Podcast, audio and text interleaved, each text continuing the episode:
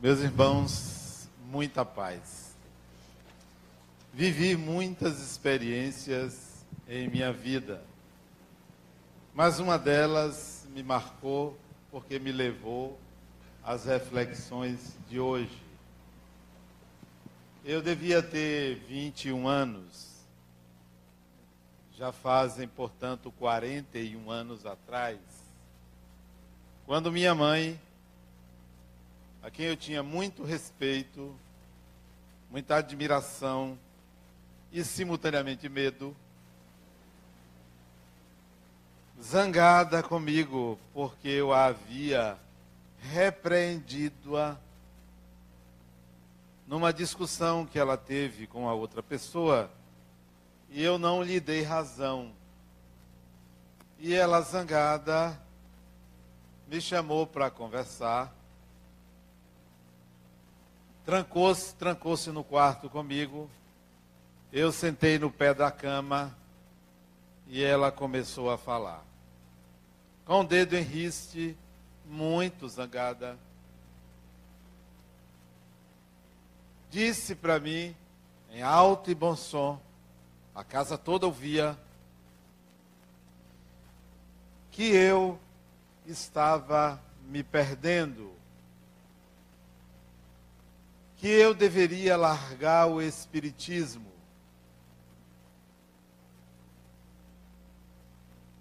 Que eu deveria ver que aquilo era coisa de gente que não presta. Palavras dela. Só vejo você lendo livros espíritas. Nessa época eu ainda estava na universidade, ainda fazia engenharia. Não sai, não se diverte, não namora, parece que é. E ela disse. E eu tinha uma certa dúvida também.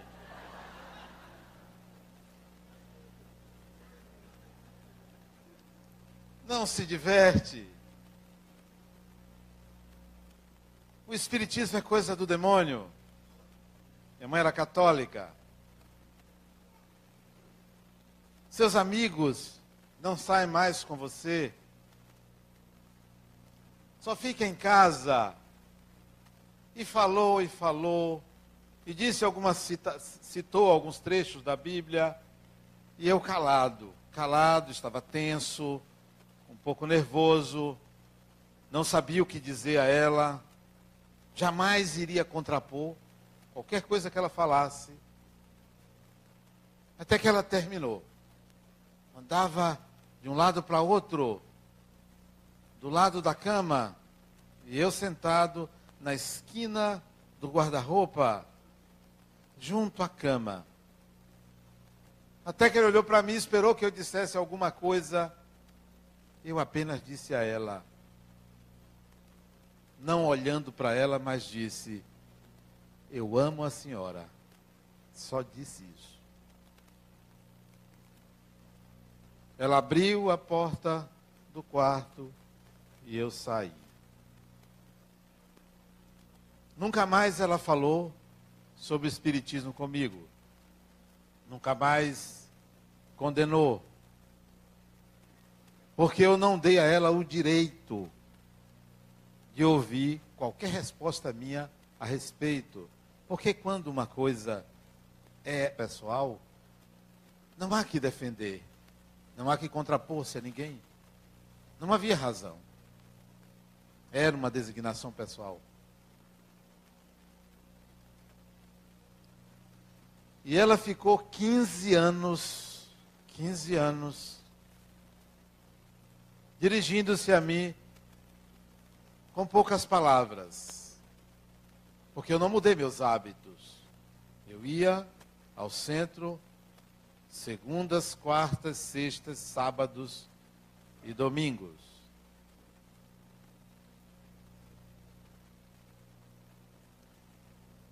Mas eu falei, eu amo a senhora em respeito e como uma forma de parar o monólogo ou o diálogo para ali ali e parou ali.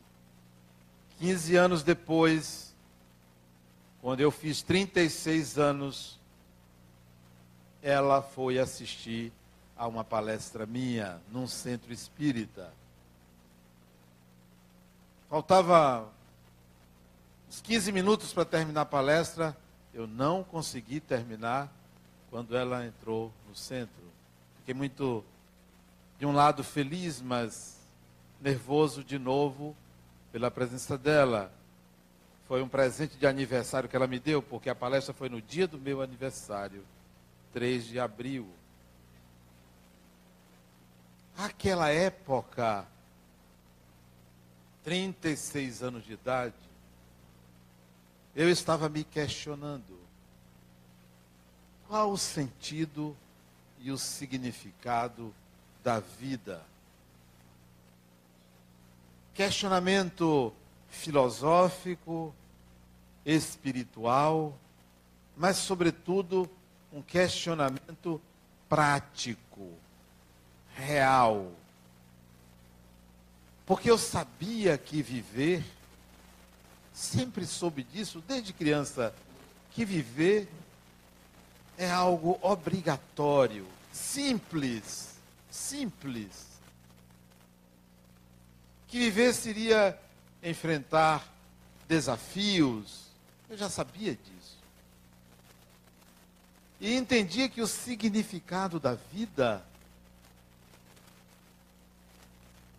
era viver experiências, acontecimentos, fazer escolhas. O significado era algo previsível, mas faltava um sentido. Qual era o sentido?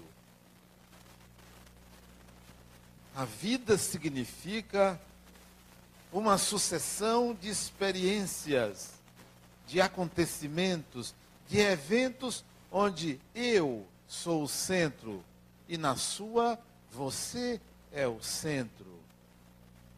Eu sabia disso, mas faltava o sentido. Qual é o sentido? Não qual é o sentido da vida, mas da minha vida. Qual o sentido? Eu me perguntava para quê, já que o viver era fácil e é até hoje. Algo muito simples de viver. Estabelecer boas relações com as pessoas, trabalhar, atender a certos requisitos sociais, cuidar do corpo. É muito simples. Administrar problemas, conviver com doenças. É muito simples viver. Não tem grande dificuldade. Mas qual é o sentido? Faltava-me o sentido da vida. Aprendi a ter uma religião, porque eu não tinha uma religião. Felizmente não tinha uma religião. Não me foi ensinado de berço uma religião, porque se me fosse ensinado, eu iria ter essas matrizes reverberando em minha mente, iriam me atrapalhar, porque eu estaria condicionado a crenças. E é um risco você se condicionar a crenças. Vejam por quê.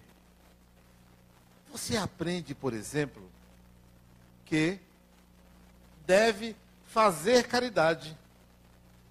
Você vai e faz e segue essa crença. Você consegue fazer caridade. Consegue. E segue este preceito. Mas se alguém diz a você, um outro preceito. Ame ao próximo como a si mesmo. Siga, faça. Cadê? Como? Não tem como. Porque não se trata de um ato a ser feito. Não se trata de algo que você pode chegar ali e realizar. Você não consegue. Então, seguir uma religião é uma experiência.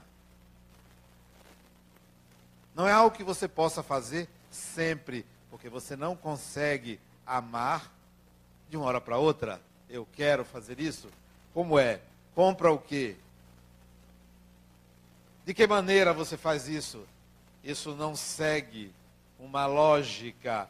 Então, aos 36 anos eu me questionava, sim, qual é o sentido? Tem esses preceitos aí. Eu não consigo seguir alguns, sigo outros. Então não é isto.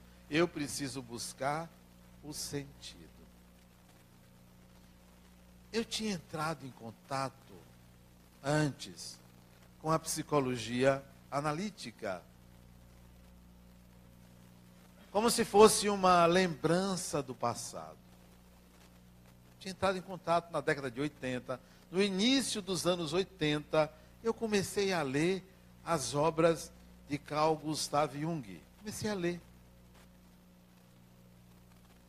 Algo muito difícil para a maioria, mas sem qualquer vaidade da minha parte, não era difícil entender o que ele estava dizendo, porque eu estava à procura de uma visão da arquitetura da mente humana. Eu queria entender a dinâmica psíquica. Então foi fácil, porque eu encontrei ali alguém, uma espécie de arqueólogo, explicando como é que funciona o aparelho psíquico. Eu disse, poxa, isso é um achado. O resto que ele dizia era mais simples. Então, eu entrei em contato na década de 80 com a psicologia analítica. E comecei a me interessar no início dos anos 90, 36 anos, mitologia. Comecei a estudar mitologia. Por quê? Porque viver é muito simples. Basta que você seja um bom empregado, basta que você se dê bem com as pessoas, basta que você administre conflitos. Sobra tempo para estudar mitologia. Mas sobrava tanto tempo que eu resolvi fazer filosofia. E aí me formei em filosofia também. Eu tinha estudado matemática, porque sobrava muito tempo. A mente não estava ocupada com coisas que preocupassem, porque tudo era uma questão a administrar. Tudo poderia ser administrado, bastava a gente entender, ou eu entender, que tudo se resolve, que nada como um dia após o outro, que o sol nasce para todo mundo. Então, eu comecei a estudar mitologia. Mitologia nórdica, mitologia japonesa, mitologia egípcia, mitologia grega. Aí eu me encontrei. E esse mito grego que eu me interessei me deu a chave do sentido. Do sentido. Conta ou reza a tradição grega, na sua mitologia riquíssima, havia um rei que tinha três filhas, cada uma mais bonita do que a outra. Três mulheres lindíssimas. Sendo que a caçula das três filhas era mais bela ainda. Tão bela, tão bonita, que os homens não ousavam se aproximar para querer casar com ela, porque a admiravam, reverenciavam a caçula. Ele casou as duas mais velhas, mas a caçula, os homens não se aproximavam pela beleza dela.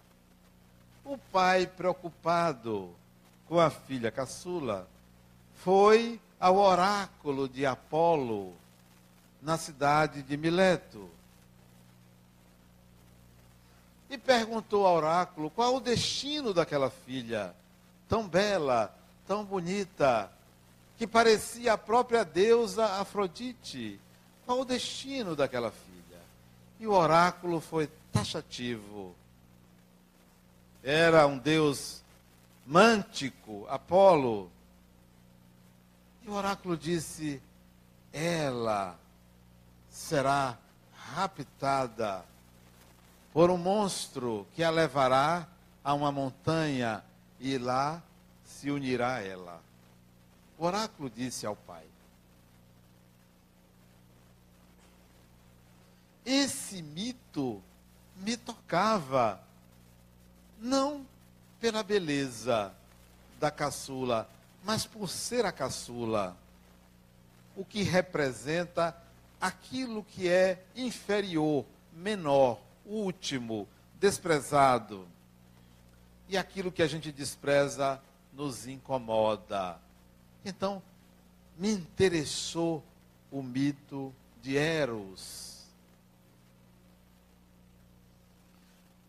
O pai volta preocupado com o destino da filha. Todo mundo soube que ele procurou o oráculo. E chegou aos ouvidos da deusa Afrodite, que morava, qual Iemanjá, no fundo dos oceanos. Soube que havia uma mortal de nome Psique, que era mais bela do que ela e Afrodite jamais aceitaria que alguém fosse mais bonito do que ela. Afrodite é a mãe das deusas. Afrodite representa a vida humana na sua intensidade. Ela não aceitaria. Chama o filho dela, Eros, filho nascido da sua boca, porque não teve pai. E diz a ele: Eros era um Deus adolescente, menino travesso, gostava de fazer arruaças.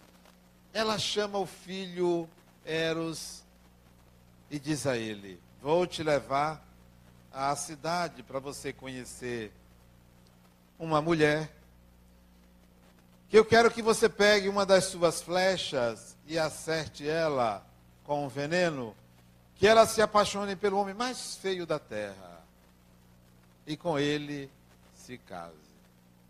Eros, prontamente.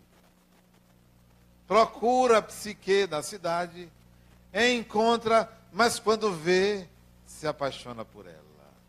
Não diz a mãe. Não diz a mãe ia pegar a flecha para acertá-la, só que ele toca na ponta e fica apaixonado ainda mais pela jovem psique.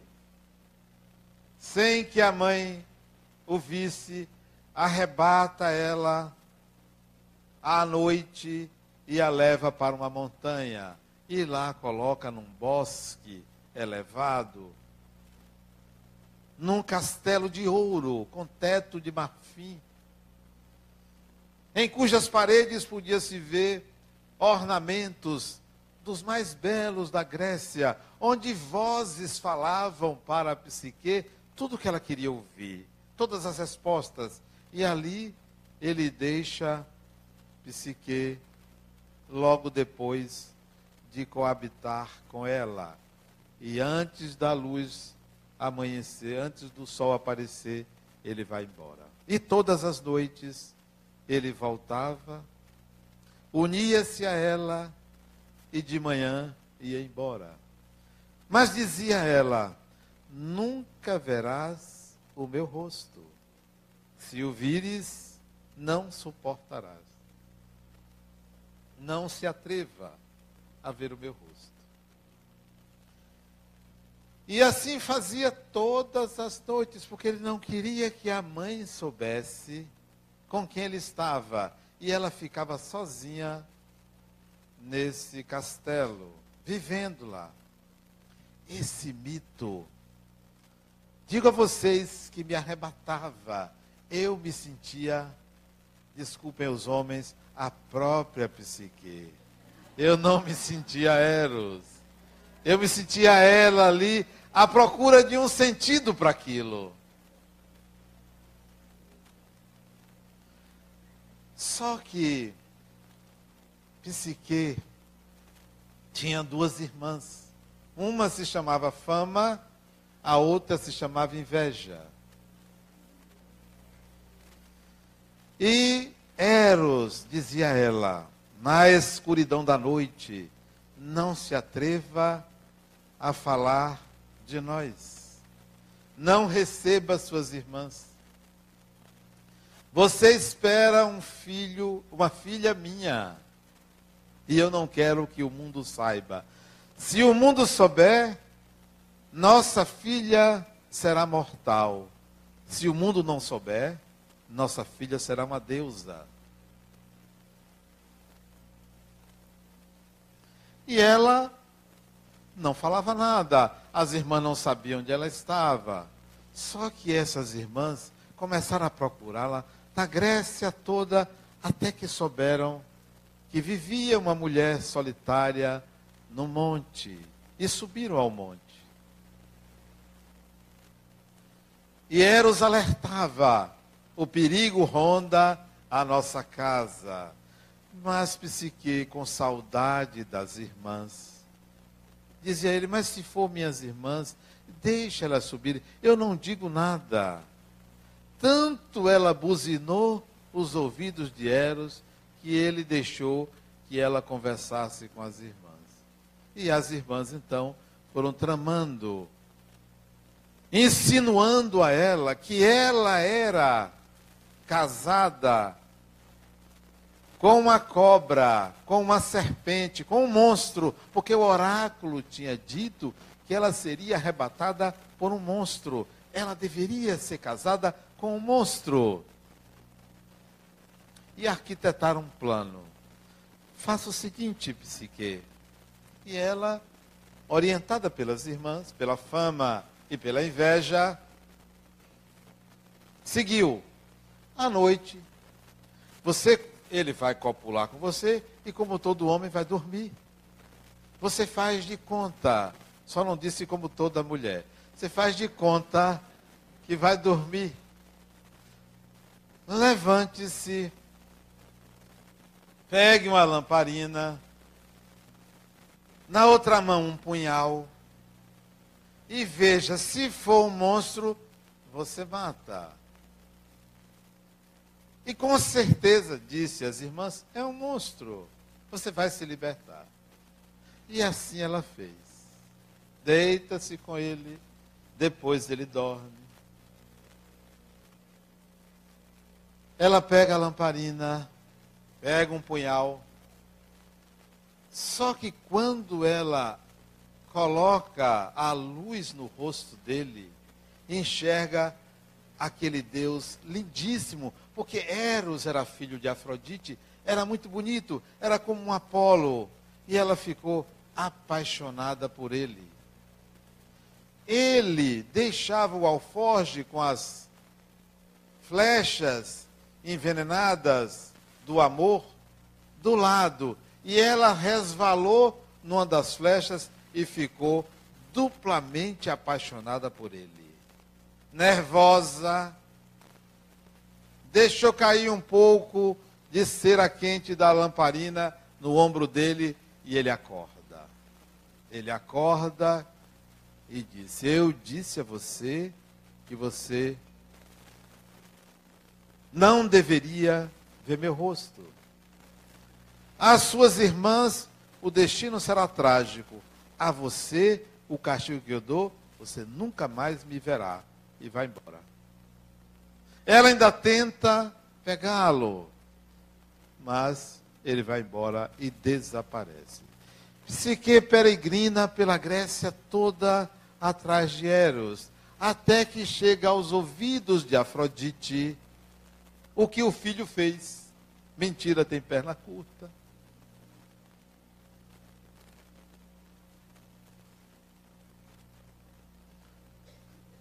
Ela então, Afrodite, resolve se vingar daquela que seria sua nora. Não é à toa que as relações nora e sogra têm suas tensões, com raríssimas exceções. Bote raríssima nisso.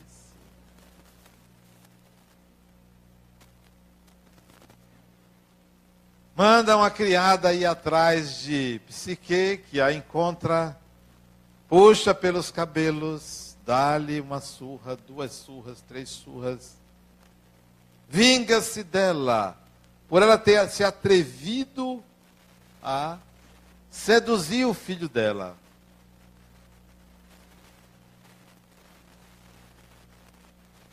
E dá ela quatro castigos. E ela segue os quatro castigos, onde nós vamos encontrar o sentido da vida. Aí eu comecei a entender o sentido da minha vida.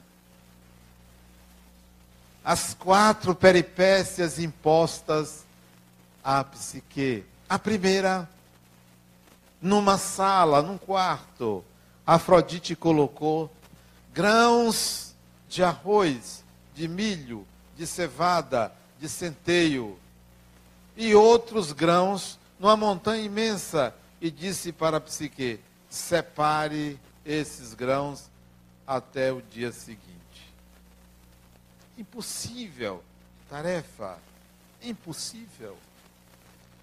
Mas Psique não estava só. Passa uma formiga, vê a dificuldade dela, chama um exército de formigas que separa os grãos um a no instante. No dia seguinte, Afrodite encontra tudo separado.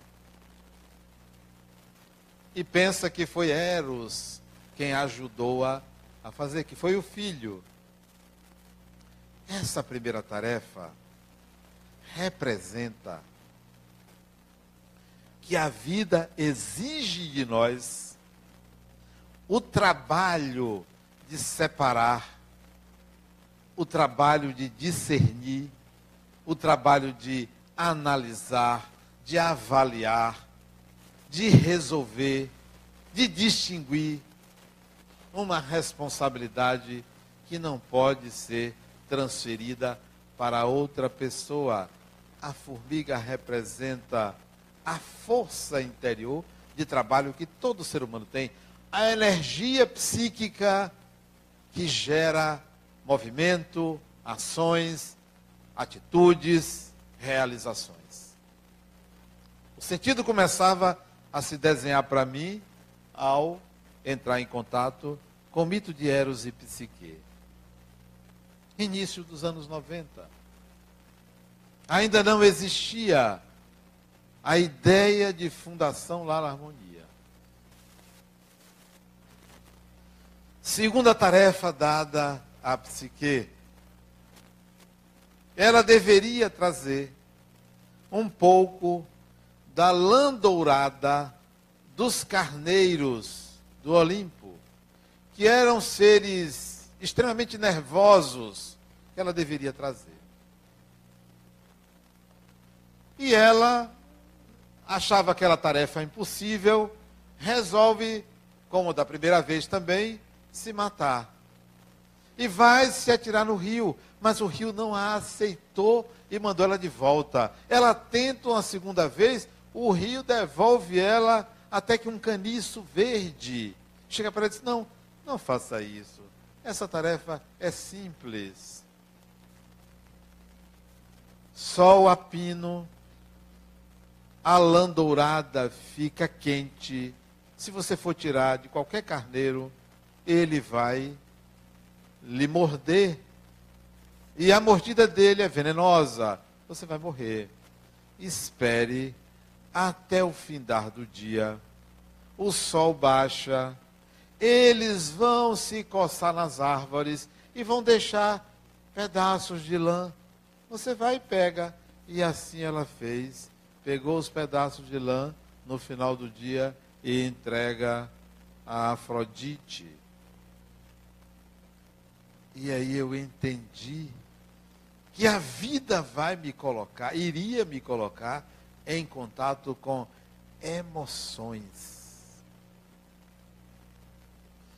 Que eu entraria em contato com explosões emocionais, com uma energia diferenciada daquela que se via para a minha capacidade cognitiva que era algo que viria do meu mundo interior, impossível de ser eliminada, mas que necessitaria ser educada. E assim eu vi que isso faria parte do meu processo de desenvolvimento espiritual, porque eu não conheci uma pessoa mais lógica do que eu. Eu fui educado para ser uma pessoa pragmática, lógica, sem ser materialista. Extremamente lógico. Entraria em contato com a emoção. Era a lã dourada dos carneiros irracíveis. Terceira tarefa dada à psique. Ela deveria trazer, retirar de um monte guardado por dois dragões, a água pura e perigosa, porque era guardada por esses dragões. Que ela deveria trazer um pouco daquela água para matar a sede da deusa Afrodite. E ela ficava no alto de uma montanha, essas águas, ela não conseguiria nem chegar lá em cima, frágilzinha, mortal, muito menos passar pelos dragões. Mas, vendo o sacrifício de Psique, uma águia de Zeus resolve fazer a tarefa por ela. Pega um recipiente e voando alto, consegue enganar os dragões, pega um pouco da água, pousa e entrega ela. A água, a água pura, a água perigosa, a água subtraída de um ambiente inóspito, um ambiente aversivo. E eu entendia que tudo aquilo que, no meu processo de evolução, no nosso, eu vou trazer para mim, tudo aquilo que me incomodasse, que me trouxesse perigo, que me levasse ao medo, que me levasse a decisões delicadas, aquilo era importante. É como a água pura, aquilo não poderia desprezar, porque ali estava o segredo do alimento da alma, né? Eu deveria buscar. Então, não me intimida absolutamente nenhum momento de gravidade. Por que temer? Quem teme a morte teme a vida, quem teme a vida teme a morte. Então por que temer? É exatamente naquilo que me incomoda que está o que me faz crescer. Então, eu entendia a tarefa de psique, mas vinha a última e mais importante. A última e mais importante. Afrodite propõe a ela que ela vá ao Hades. Hades era irmão de Zeus. Hades habitava o mundo avernal. Coube a ele, na divisão de responsabilidade entre os sucessores de Urano, coube a Hades tomar conta do mundo dos mortos, do mundo avernal ela deveria ir ao Hades, buscar na mão de Perséfone uma caixinha que continha a beleza eterna, que ela deveria ir lá buscar. E Afrodite pensou: bom, para ir ao inferno, basta eu me matar. Sobe a uma montanha para se jogar. Que era para ela a melhor maneira de chegar ao Hades. Mas é ajudada novamente por, pelo vento zéfiro, que diz ela: não, você vai a determinado lugar, tem uma caverna, você entre. Agora, não esqueça de levar dois pedaços de pão na boca. E em cada mão, um pedaço de bolo, de cevada e de mel. Você vai atravessar o rio Estige. Vai falar com Caronte, que é o barqueiro. Vai pagar a ele um pedaço de pão na ida e um pedaço de pão na volta. No meio do caminho, Podem aparecer figuras lhe pedindo pão, não dê.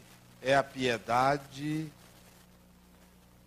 infiel, insuficiente. Não dê. E assim ela fez. Pega o barco com Caronte, paga com um pedaço de pão que ela tira da boca. Na volta ela também paga. E o um pedaço de bolo de cevada e de mel na entrada do Hades. Eu estou contando isso, mas todo mundo sabe aqui. É só para vocês lembrarem. Lembra que na entrada do Hades tem um cão de três cabeças, cujo nome é Cérbero. Exatamente, olha aí. Cérbero. Você dá um pedaço de bolo na entrada, na saída você também tem que dar para distrair o cão e você passar. E assim ela fez. Quando você entrar no Hades, Perséfone vai lhe convidar para comer, para jantar. Não aceite. No máximo, sente ao chão, não à mesa, e aceite amêndoas, tâmaras, outras frutas. Cada historiador conta de um jeito. Coma, peça a caixinha, ela vai lhe dar não fique e vem embora. E assim ela fez. Outra coisa, disse Afrodite, não abra a caixinha. Se abrir, você morre. Como dizer isso a uma mulher, né? Não abra, olha. É uma coisa dizer, não toque no telefone dele. Quem consegue, não consegue, né? Fica ali buscando a oportunidade dele dormir e esquecer aberto. Né? Não abra a caixinha. Eu entendia que essa peripécia de psique era fatal. Era fatal. Ninguém vai aos céus se não descer aos infernos. E Adenauer precisava descer aos infernos para encontrar o sentido da vida. Descer aos infernos significa admitir aceitar que todo o mal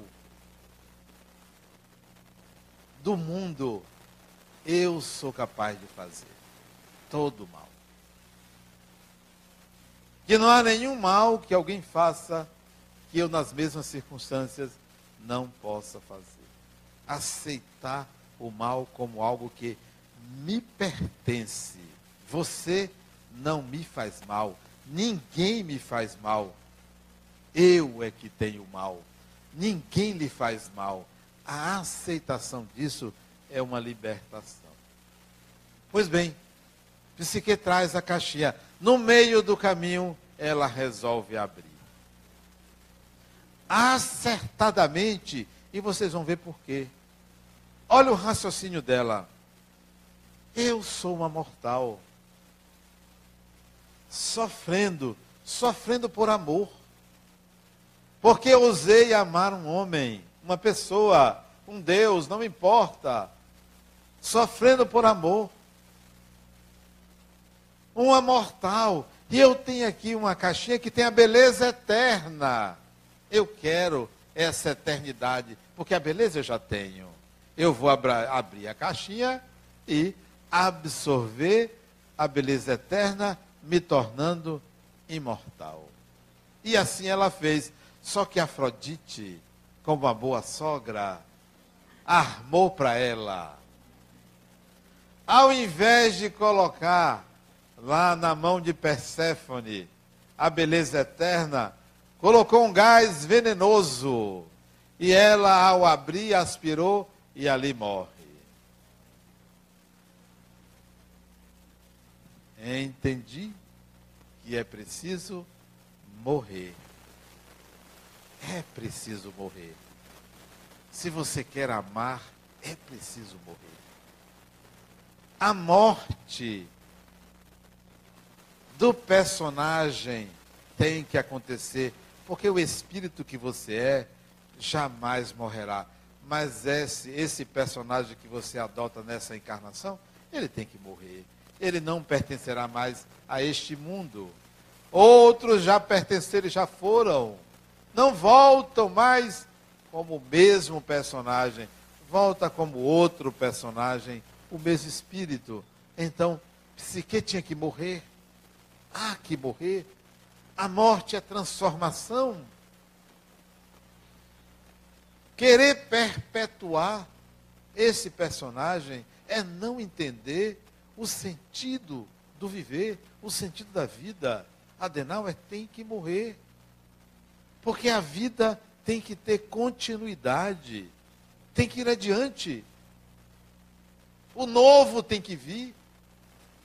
A renovação tem que surgir. Então, Psique morre. A essa altura, Eros acompanha tudo que está acontecendo com a amada dele, porque ele a amava.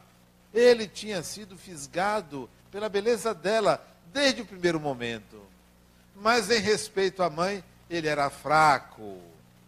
E o homem que não segue o seu companheiro ou a sua companheira para se dedicar em maior te tempo, tempo psíquico, tempo cronológico, à família de origem ou a um membro da família de origem, não deveria ter um companheiro ou companheira. Porque se você fez uma escolha de seguir a sua vida, você tem que dar preferência à nova família que você constituiu. E Eros, fraco, muito fraco. Mas viu a amada dele, desfalecida, caída no caminho, ele vai e toma nos braços e a beija. E há um famoso quadro do beijo de Eros e Psique. Ele alado e a beija desfalecida e ela revive. Ela revive. Mas ainda mortal.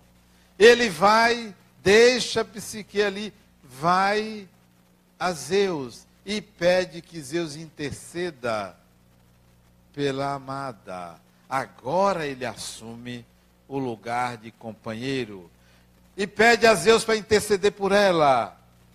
Zeus reúne todo o Olimpo, todos os deuses, para discutir a questão. O que fazer com essa mulher? O que fazer com a Afrodite? Que estava ali enciumada. Até que os deuses todos se reúnem e resolvem dar a psique a imortalidade. Psique torna-se deusa, deusa imortal. Psique somos nós. É o nascimento da consciência espiritual. E aí eu entendi que o sentido da vida é a construção dessa consciência de ser um ser espiritual. Um ser espiritual. Estava faltando o amor. tinha consciência da minha condição de personagem que morre. Tinha consciência de que deveria educar minhas emoções. Tinha consciência do trabalho, do discernimento quanto à minha individuação. Separar quem sou eu, quem é o outro. Tinha consciência do poder e da força dentro de mim para realizar as coisas agora era preciso caminhar para o amor. Como fazer isso? Uma pessoa extremamente lógica. Extremamente lógica. Isso tem 20, 91, 26 anos atrás. 26 anos. Adenauer. Tudo isso é muito simples. Você precisa dar um sentido. O caminho da vida é o aprendizado de amar para você. Faça isso. Faça isso. Comece a caminhar nessa direção. Porque o mais é muito simples: trabalhar, casar, ter filhos, ganhar dinheiro, ser bem sucedido aqui e ali. criar um ou outro problema, transgredir aqui, transgredir ali. Tudo isso você passa. Agora você precisa aprender a amar. Aí nasce o amor, é a força propulsora do universo. Vamos, vamos por aí.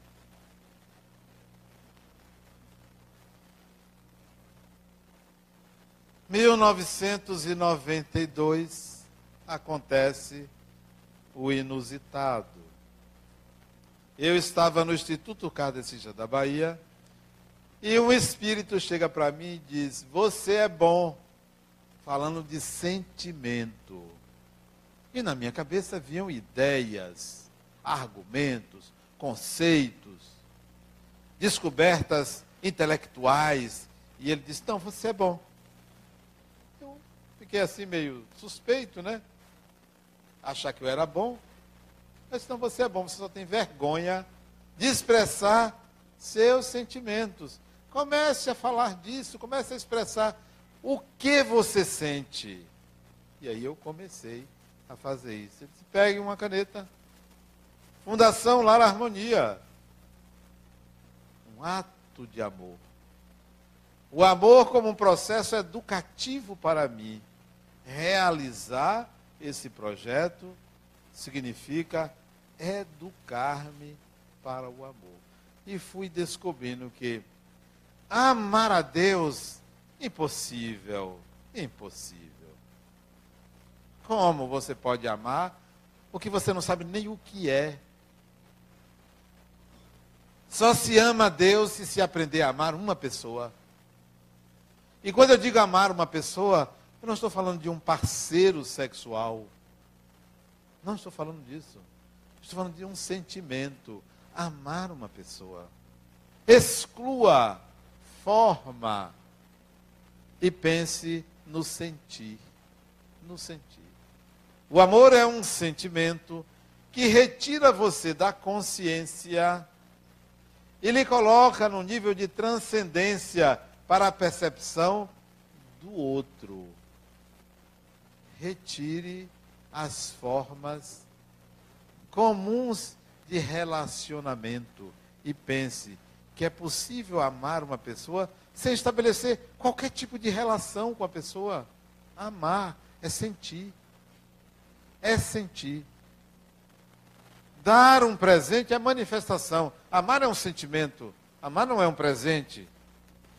Amar não é uma casa. Não é um abraço.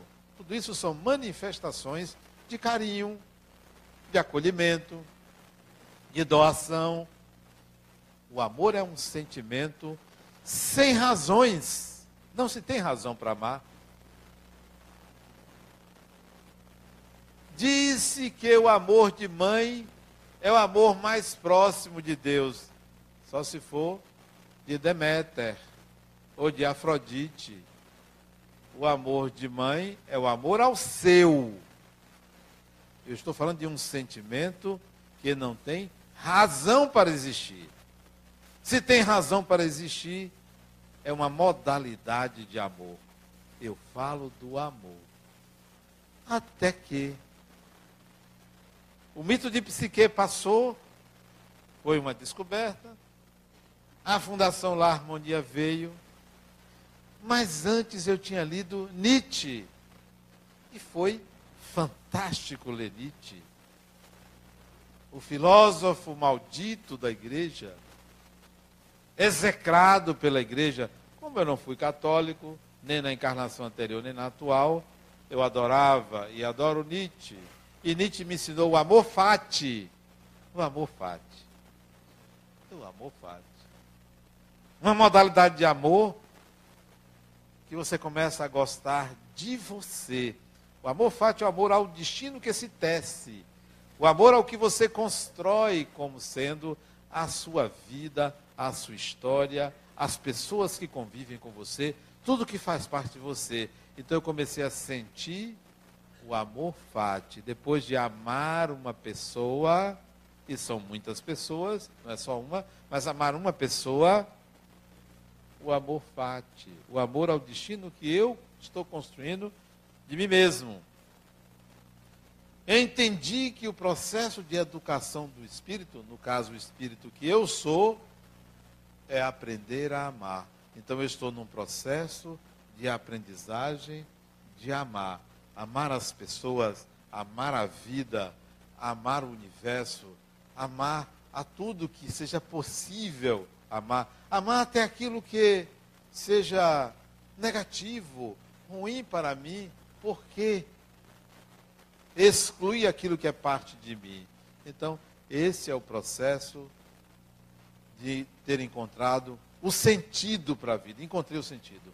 O sentido para a minha vida é o desenvolvimento da capacidade de amar. É nesse processo que me encontro. Talvez isso leve algum tempo para eu dizer, consegui. Talvez uns 500 anos, 600 anos, não sei. Não tenho pressa, porque uma encarnação é muito rápido. Outro dia, outro dia eu estava correndo, tinha 4, 5 anos de idade. Hoje já são 62. Daqui a uns dias, 70. Depois eu vou me embora. Passa rápido. Então, acho que vou precisar de mais algumas encarnações e experiências de amor para poder dizer: conquistei, realizo totalmente esse sentimento chamado amor. Porque se for um sentimento que tenha condições, não, esse não, não, aquele não, esse tipo eu não admito, eu não perdoo, para mim seria o estágio inicial de aprender a amar. Não, mas eu amo meu filho. Sim, é seu. Nasceu das suas entranhas. Isso é fácil. Ah, mas é um amor desprendido. Sim, isso é a forma o sentimento, eu gostaria que você mostrasse como é o amor pelo que não é seu, pelo que não lhe pertence, pelo que não lhe retribui, pelo que não lhe dá nem um sorriso. Fazer brotar esse sentimento que é um grande desafio. E isso não é por decreto, não é assim, a partir de agora. Por isso que seguir conceitos e preceitos religiosos, você tem um limite do que é prático, porque muita coisa você tem que construir, como, como psique teve que construir a sua imortalidade. A Fundação La Harmonia é, para mim, uma manifestação desse processo educativo que se iniciou para mim há uns 700, 800 anos atrás, que é um processo de aproximação com aquele espírito Francisco de Assis. Convido vocês a encontrarem um significado, significado, isto é, as experiências que você vive, o que você faz, as escolhas que você faz, o significado está aí. E um sentido, e para mim o sentido maior é aprender a amar e manifestar esse amor das formas mais diversas possíveis. Muita paz.